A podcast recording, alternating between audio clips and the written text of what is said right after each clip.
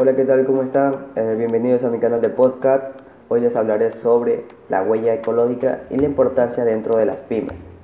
¿Qué es la huella ecológica?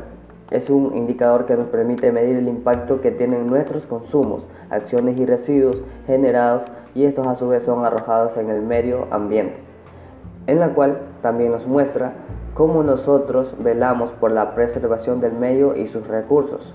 Para ello se debe de tener en cuenta la superficie necesaria para producir los recursos consumidos por un habitante, vivienda, empresa, comunidad, región o país. Por otra parte, la huella ecológica estima cuántas áreas de bosque se necesitan para capturar el dióxido de carbono que emite una persona o empresa al año, cuánta superficie se necesita para producir el alimento que consume en un año, eh, la ropa que se utiliza, los desechos que producimos al año, eh, para hacer este cálculo de la huella ecológica, existe una plataforma en internet, la cual la pueden buscar como calculadora de la huella ecológica, en donde nos medirá nuestros hábitos de consumo alimenticios, ya sean esto por mes, por semana o por días, en la cual nos, nos mide el consumo de energía que tenemos eh, y en otras cosas específicas.